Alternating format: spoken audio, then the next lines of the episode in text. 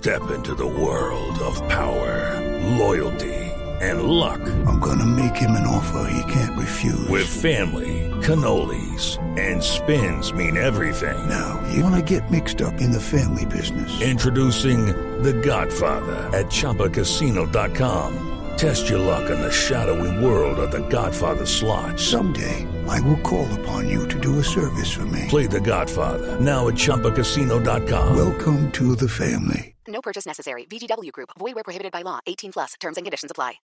Hola, yo soy Camila Zuluaga. Y yo, Sebastián Nora. Esto es La Intérprete. El cambio climático, vamos a hablar de eso hoy, pues ya nos está mostrando sus consecuencias y la temporada del 2020 de huracanes en el Atlántico terminó pues en un récord de víctimas y en una tragedia para Centroamérica y el archipiélago de San Andrés y Providencia. Y esa es la demostración de que el cambio climático está aquí. Sebastián, la fuerza devastadora de los huracanes Iota y Eta pues deberían eh, terminar de convencer a los gobiernos y a los principales empresarios del sector privado que la adaptación cultural y de infraestructura a los efectos del cambio climático pues ya no da más espera.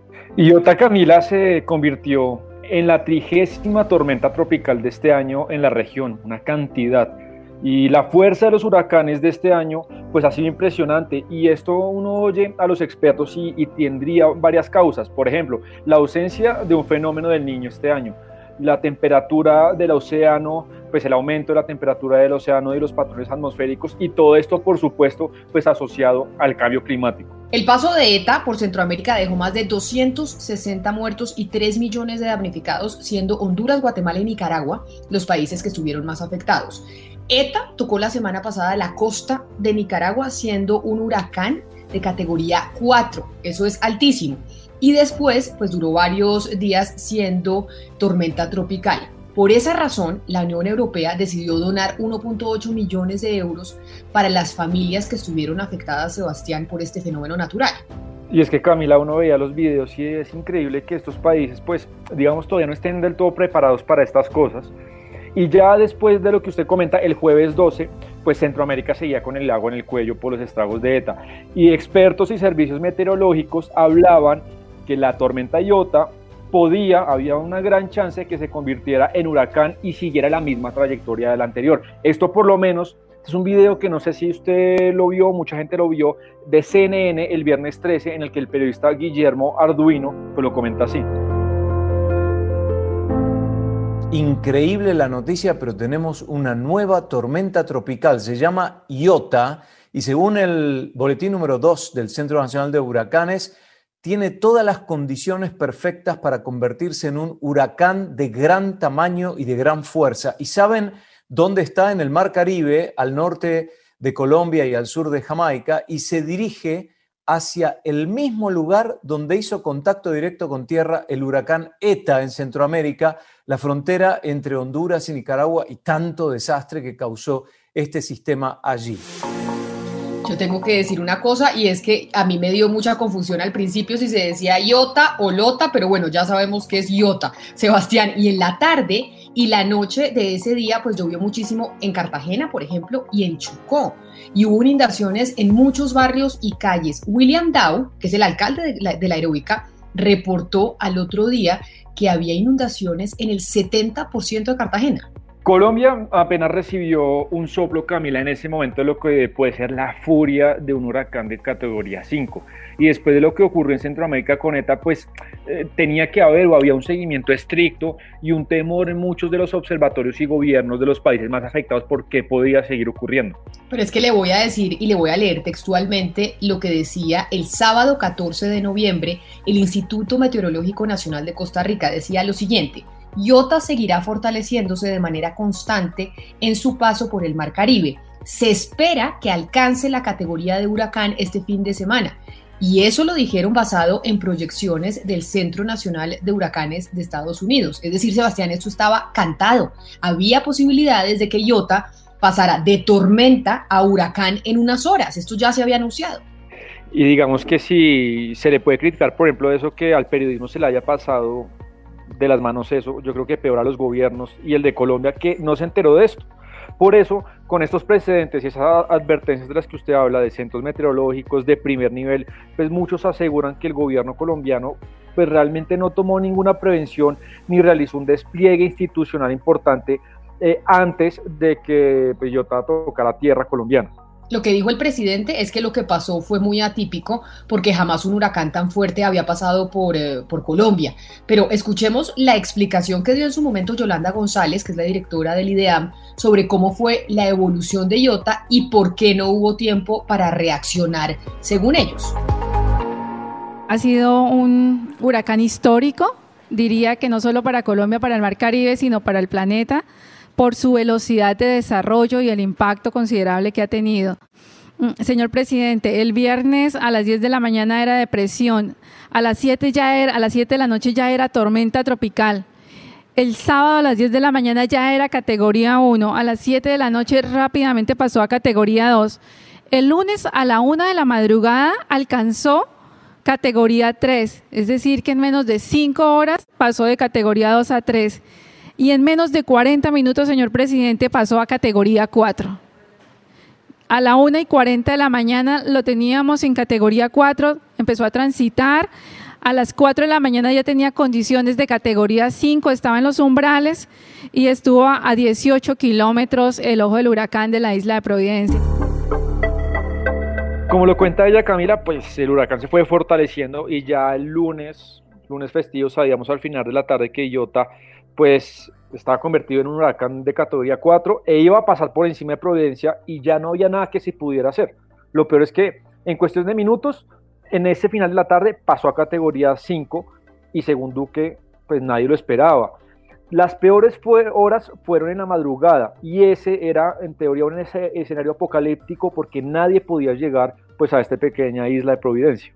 Providencia amaneció totalmente incomunicada por las condiciones eh, pues, meteorológicas. Por el mar no había nadie de las Fuerzas Armadas que pudiera llegar el martes temprano a la isla y uno de los primeros reportes lo ofreció Judith Gallego, que es la directora del Hospital de San Andrés, quien logró comunicarse a primeras horas con la coordinadora del Hospital de Providencia y fue el primer reporte que escuchamos y fue durísimo, escucha.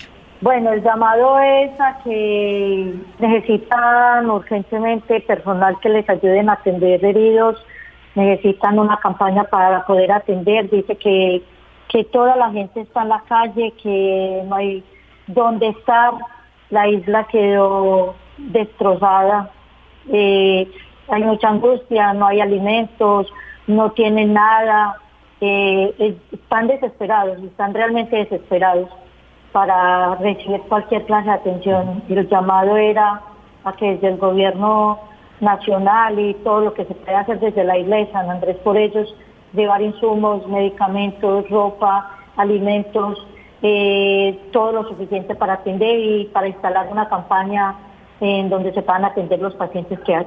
Sí, Camila, apenas oímos todo 98%, nos imaginamos una isla arrasada.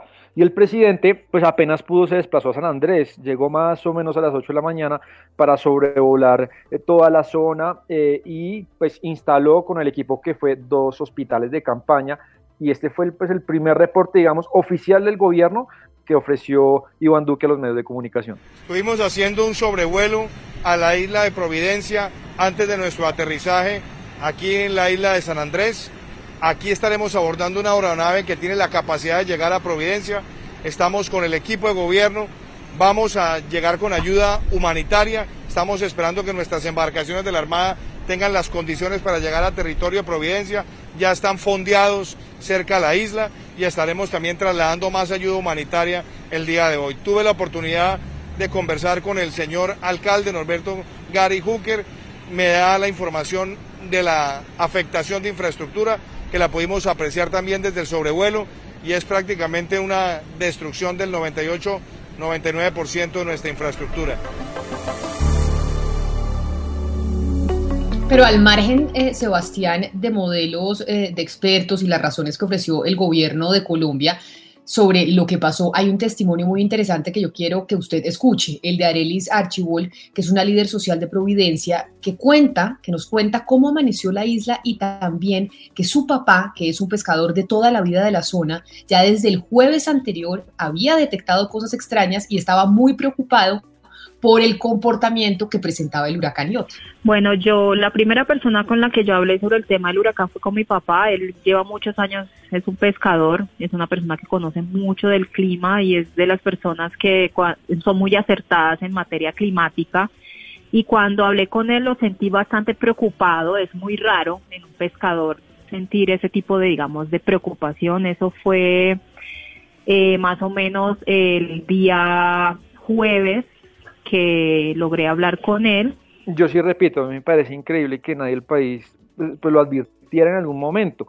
Pero ahora, Camila, por la cantidad de intensidad de los huracanes y tormentas tropicales, pues muchos expertos asocian estas variaciones pues con el cambio climático. Por eso Iota no puede verse como una tragedia natural más producto del azar, que también lo fue, pero no solo eso. Y eso, por ejemplo, lo piensa Matilde Rusticucci, que es una licenciada argentina y experta en estos temas de ciencias meteorológicas. Lo que sabemos desde el punto de vista del cambio climático es que en la cuenca, donde en el Caribe, en el Atlántico, los huracanes van a ser más intensos. Más frecuentemente los huracanes intensos se van a desarrollar y se han venido desarrollando. Este año, lamentablemente, es un año eh, bastante atípico y muy por encima de, la media, pero que ya se había previsto, ¿no? Al comienzo de la temporada ya se había dicho que iba a ser una temporada de muchos huracanes.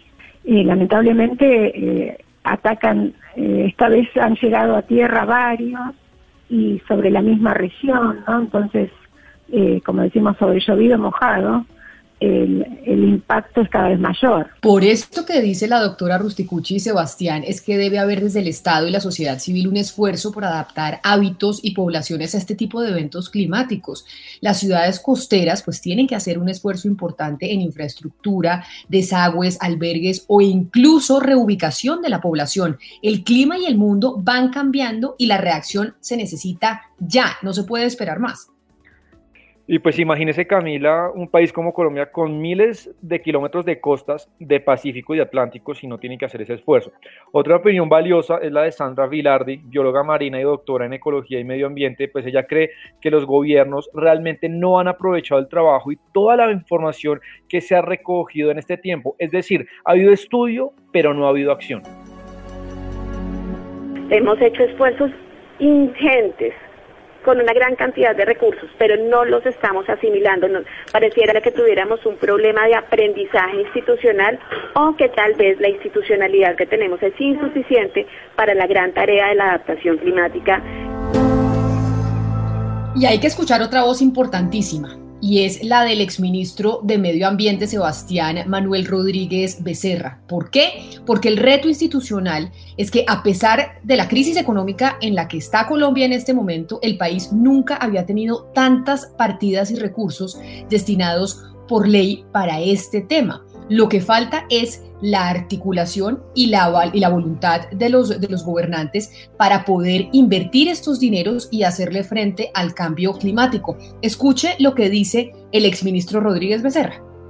Existe la plata del, del impuesto del carbono, que son del orden de 300 mil millones de pesos al año, que como usted dice, no se han gastado en lo que toca, porque dedicaron parte de eso al, al asunto de la paz, no le han transferido el 25% al Ministerio del Medio Ambiente, de hecho, todo este impuesto debía, debería ser, a la, de acuerdo a la lógica de un instrumento económico de este tipo, debe ser para mitigar y para adaptarnos al cambio climático. Pero existe, ojo, con un proyecto de ley que se aprobó en diciembre del año pasado, 5% de las regalías van al medio ambiente. Eso significa un billón de pesos anuales aproximadamente. Son recursos nuevos que no teníamos antes. Lo cierto es que con esto que estamos eh, narrando, Sebastián, con las voces que hemos oído, con lo que pasó en San Andrés y Providencia y Centroamérica, yo creo que ya nadie se puede tapar los ojos frente a las consecuencias del cambio climático y saber que esto es una realidad y que hay algo que se tiene que hacer ya. Así signifique pues sacrificios económicos y un cambio de modelo, ojo, que es lo que muchos están llegando a plantear.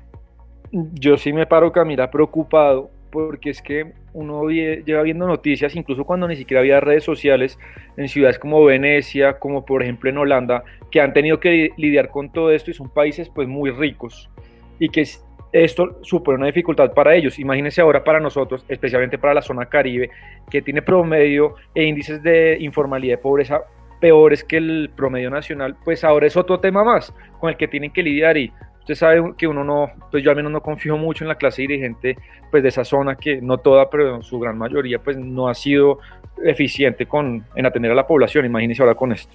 Pero lo que pasa es que también esto tiene que ser una política pública desde el centro del país y por eso, ojo, el medio ambiente tiene que estar en el centro de la discusión, del debate público con miras a, las elecciones del 2022. Acuérdense que escogemos Congreso y escogemos presidente, Sebastián. Y este tiene que ser un tema fundamental, así como la economía, como la infraestructura, como la salud, el medio ambiente tiene que estar también primero. Sí, eh, y eso es verdad. Hay, alguien que además eh, uno se lo tiene que reconocer uno lo puede criticar, yo a mí lo critico por muchas cosas, pero fue Gustavo Petro el que yo creo que ha puesto en el centro del país esa discusión. Después veremos si nos ponemos de acuerdo en los métodos, pero yo, creo que Petro en, en, las elecciones pasadas fue el que puso al país a pensar y a discutir sobre estos temas. Pues esto es todo por hoy en La Intérprete. A ustedes muchas gracias, a usted que nos está escuchando en este momento, gracias por hacer clic en este episodio. Suscríbase a La Intérprete, estamos en todas las plataformas digitales. Y pues si le gustó a este podcast, pues compártalo con sus amigos. Nos escuchamos en una próxima oportunidad.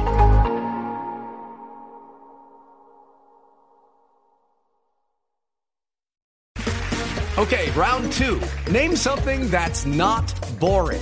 laundry? Ooh, a book club. Computer solitaire, huh? Ah, oh, sorry. We were looking for Chumba Casino. That's right. ChumbaCasino.com has over 100 casino style games. Join today and play for free for your chance to redeem some serious prizes. ChumbaCasino.com. No purchase necessary. Full prohibited by law. 18 plus terms and conditions apply. See website for details.